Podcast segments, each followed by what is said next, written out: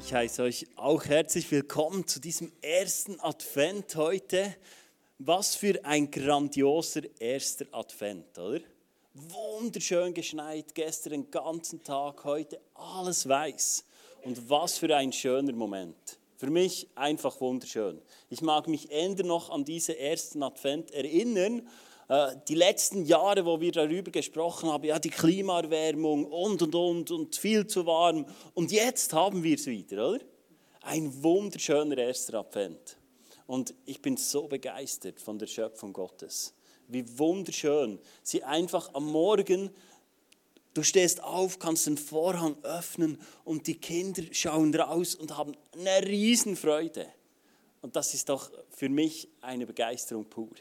Und wir haben uns mit der Pfimi zusammen und mit der Viva-Kirche ähm, hier vor Ort, haben wir uns überlegt, hey, was machen wir mit euch allen in dieser Adventszeit, oder? Die Geschichte, die wir anschauen wollen, ist ja fast klar, äh, das ist gegeben, also sich um Ostern zu drehen an Weihnachten funktioniert irgendwie nicht so ganz. Also die Geschichte, wo wir uns drum drehen, ist, ist klar, ist gegeben. Aber wir haben uns die Frage gestellt, wie können wir machen, dass Weihnachten für dich neu ist? Verstehst du? Die gleiche Geschichte, die du seit Jahren hörst, dass Jesus gekommen ist. Wie können wir machen, dass, dass, dass es für dich neu ist, dass es für dich neu prickelnd ist? Und wir haben uns vorgenommen, mit dir eine Reise zu machen, wie die Hirten. Und so sind wir eingestiegen. Da hinten haben wir die Hirten aufgestellt, auf dem Feld. Wenn du dich mal umdrehst, das sind die Hirten mit den Schafen. Sie sind da, sie sind präsent. Und für sie war es ein ganz normaler Tag, wie jeder andere. Und wir hörten es im Bibelvers, es war Nacht. Sie haben gerade sich vorbereitet, um ins Bett zu gehen und dann passiert's. Dann passiert's, dann kommt der Engel. Und ich möchte euch diese Stelle noch einmal vorlesen. In jener Nacht, Lukas 2,8, hatten ein paar Hirten auf dem Felden vor dem Dorf ihr Lager aufgeschlagen, um ihre Schafe zu hüten. Es war gerade Nacht, es war gerade eine Zeit, in der die Hirten mal ruhig waren. Und das Mäh, Mäh auch ein wenig verstummt war. Und mein erster Punkt heute ist, Gott kommt in der Ruhe. Gott kommt in der Ruhe. Das ist mein erster Punkt. Wenn du mitschreibst, kannst du aufschreiben, Gott kommt in der Ruhe. Warum kam er genau in der Nacht? Warum kam er genau in der Nacht? Ich glaube, weil er ihnen in der Ruhe begegnen wollte. Wir leben in einer Zeit, die könnte hektischer nicht sein. Wir leben in einer Zeit, die ist vollgepumpt und die Einflüsse wage ich zu behaupten, auf dich war noch nie so groß. Bitte keine Werbung am Briefkasten reicht schon lange nicht mehr. Es wird überall eingebrasselt. Spotify, YouTube, alles, alles will deine Aufmerksamkeit. Wo ist dein Nachtmoment? Wo ist dein Moment, wo du zur Ruhe kommst? Weil Gott dir dort drin begegnen will. Wir leben in einer Zeit, wo ich glaube, wir sind geistlich ausgehungert. Medial vollgefressen, aber geistlich ausgehungert. Und wenn wir nicht ein Bewusstsein dafür kreieren, dass wir Momente der Ruhe brauchen und kreieren müssen, werden wir geistlich noch mehr aushungern. Und darum meine Frage an dich, wo ist dein Nachtmoment? Wo ist dein Moment, wo dein Smartphone schläft? Wo ist dein Moment, wo du zur Ruhe kommst? Und ich spreche nicht davon, wieder etwas zu machen, sondern die Frage, die wir uns stellen sollten, ist, was lasse ich weg? Was mache ich nicht mehr? Was will meine Aufmerksamkeit, die ich gar nicht definiert habe, dass sie sie haben darf? Wo ist dein Nachtmoment? Wo ist dein Moment, wo dir Gott noch begegnen kann? Weil Gott kommt in der Ruhe. Mein zweiter Punkt heute ist, Gott kommt anders. Gott kommt anders. Wir lesen in Lukas 2, 11 bis 12 heißt es, der Retter, ja Christus der Herr, ist heute Nacht in Bethlehem, der Stadt Davids, geboren worden. Und daran könnt ihr ihn erkennen. Ihr werdet ein Kind finden, das in Windel gewickelt in einer Futterkrippe liegt. Oh wow. Was für ein schönes Bild. Der Jesus. Jö. In einer Futterkrippe, der Jesus. Wie herzig. Neben dem Ochsen und dem Esel. Wunderschön kreiertes Bild. Aber in dieser Zeit waren die Juden in voller Erwartung, dass ein Retter kommt. Aber ich glaube, sie waren in einer anderen Erwartung, weil sie waren zu dieser Zeit nicht frei. Sie waren bedrängt, sie waren in einem System drin, wo sie nicht sehr wohl waren und sie wollten Befreiung. Kommt dir das bekannt vor? Ich weiß nicht, wie du heute hierher gekommen bist oder online zuschaust, was dein Setting ist, wo du drin stehst, wo du vielleicht gefangen bist, wo du geknechtet bist, wo du getrieben bist. Aber die Weihnachtszeit kündet einen Retter an. Und vielleicht bist du heute hier oder du schaust online zu und du hast noch nie zu diesem Retter Ja gesagt. Noch nie gesagt, hey, da kommt ein Retter zu mir und ich lade ihn ein in mein Herz. Was die Juden erwarteten, war jemand, der alles auf den Kopf stellte. Kennst du das? Kennst du diese Situation, wo du denkst, wenn mein Ehepartner dann mal anders wäre? Oder wenn dann mein Chef mal kündigen würde und ich einen neuen halten würde, dann dann wäre es dann gut. Oder wenn dann mein Nachbar mal wegziehen würde, dann wäre mein Leben viel besser. Und ich glaube, genau in dieser Haltung waren die Hirten. Wie wir doch auch so oft drinstecken, wie wir uns auch so oft positionieren und denken, wenn dann meine Kinder. Und dann kommt dieser Retter, dieser Jesus und er macht es anders. Ertragen wir es? Wenn es anders ist? Machen wir uns auf, wenn es anders ist? Tolerieren wir, dass Gott noch anders in unser Leben hineinspricht, als wir es uns vorgestellt haben? Oder ist für dich klar, wenn Gott wirken will in einem Leben, ist es A. Nichts anderes.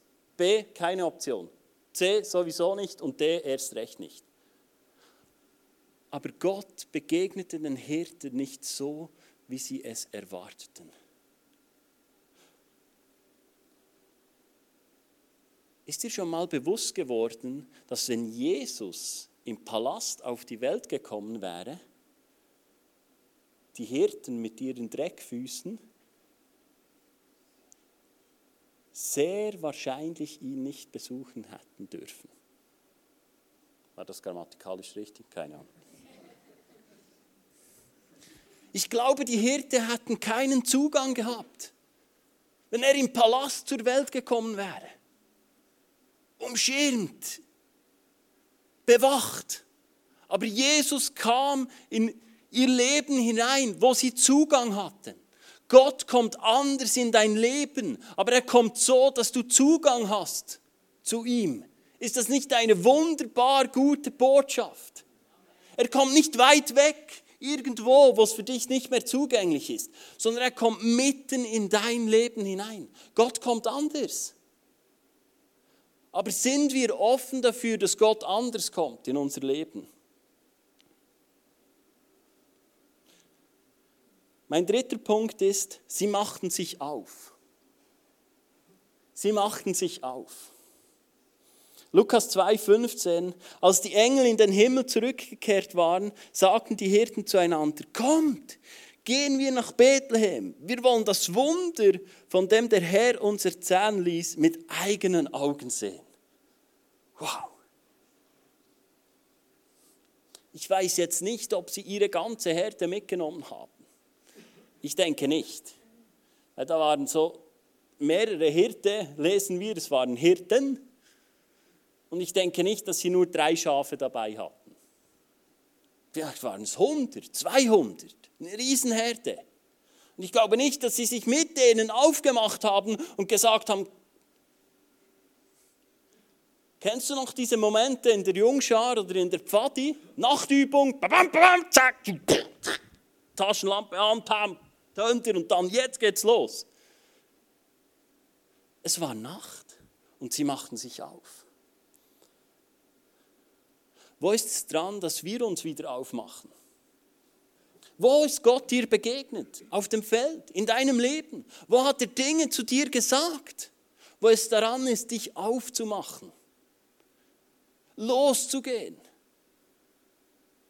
vertraute Gebiete zu verlassen, Dinge, die dir aufgetragen wurden, aber Gott anders gesprochen hat, weiterzugehen.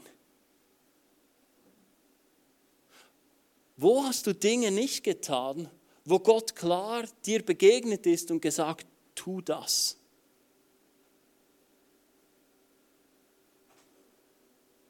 Und du nie dich aufgemacht hast deinem Nachbarn zu vergeben, dich bei deinem Ehepartner zu entschuldigen, dich bei deinen Kindern um Vergebung zu bitten. Dinge, die du eigentlich tief weißt in deinem Herzen, die dran sind, aber du immer wieder auf die lange Bank geschoben hast. Und du sagst, nicht so wichtig. Hey, die Hirten waren treu bei dem, was Gott ihnen gesagt hat. Und sie machten sich auf. Wo ist es dran, dass wir uns aufmachen? Wo ist es daran, dass wir uns aufmachen? Wo ist es daran, dass du dich aufmachst? Und weißt du, nicht weil du musst, sondern ein, ein Retter an Weihnachten kam um dir das beste Leben zu geben, das du dir vorstellen kannst und darüber hinaus. Verstehst du? Es geht nicht darum, einen Job zu erfüllen. Es geht darum, dass du in das hineinwächst, was Gott für dich vorbereitet hat und wozu Gott dich designt hat. Du wirst nie das volle Potenzial auf die Straße bringen, wenn du nicht im Willen Gottes läufst. Du kannst ein erfolgreiches Leben haben, aber nicht erfolgreich, wie es die Bibel nennt. Wo ist es daran, dass wir uns wieder aufmachen? Denn Gott hat die Welt so sehr geliebt, dass er seinen einzigen Sohn hingab, damit jeder, der an ihn glaubt, nicht verloren geht, sondern das ewige Leben hat. Jesus kam aus Liebe. Jesus kam nicht in diese Welt, um dich und mich zu verurteilen. Er kam aus Liebe. Und wir hatten heute Morgen einen Eindruck, dass eine Frau da ist, du hast ein Brassle am Arm und das ist dir mega kostbar. Und Jesus sagt heute Morgen zu dir, so kostbar wie dir dieses Armband ist, noch viel kostbarer bist du für mich. Noch viel kostbarer bist du für mich. Das ist Weihnachten. Das ist die gute Botschaft. Das ist diese Botschaft vom Retter. Das ist diese Botschaft von Jesus, der in eine Krippe kam.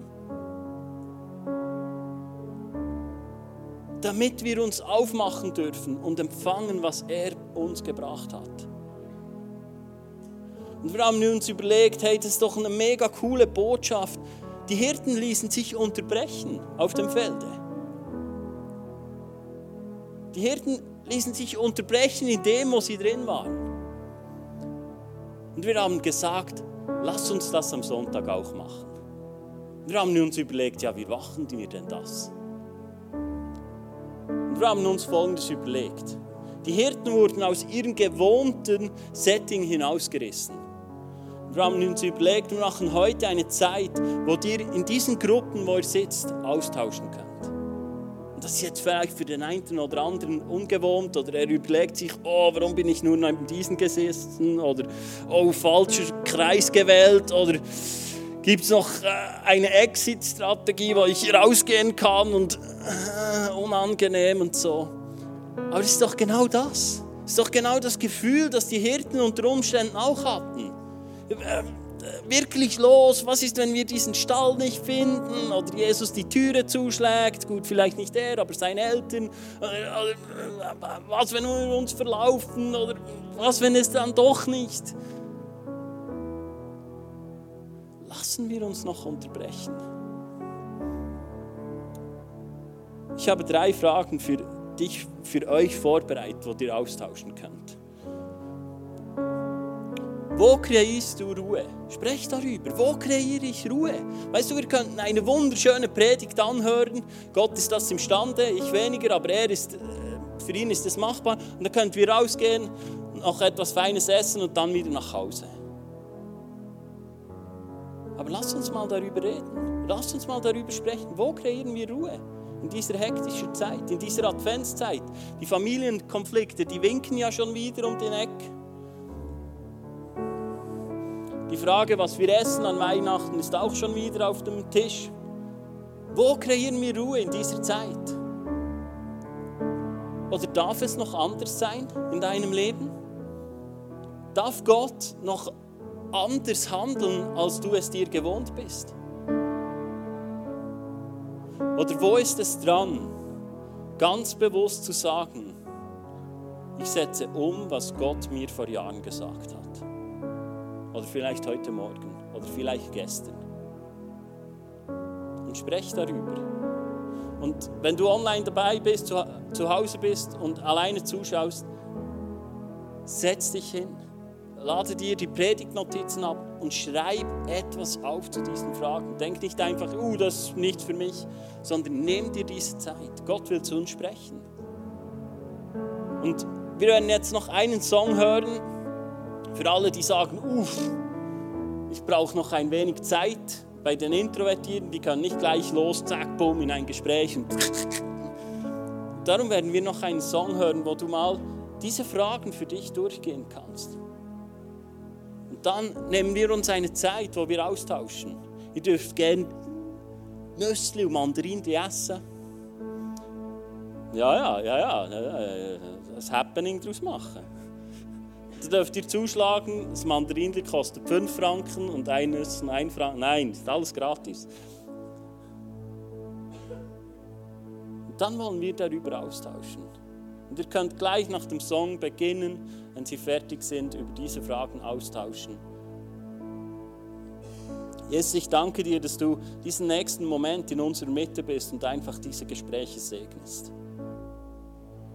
Damit wir sehen dürfen, was du in unserer Mitte hineingelegt hast, aber auch was du bewirken willst.